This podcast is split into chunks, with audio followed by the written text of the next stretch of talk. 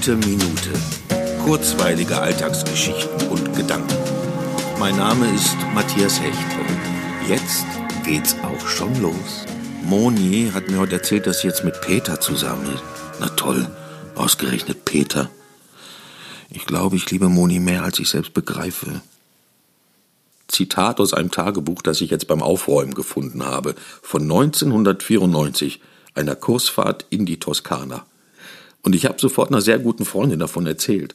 Und sie hat sich gewünscht, dass ich ihr abends per Videochat daraus vorlese.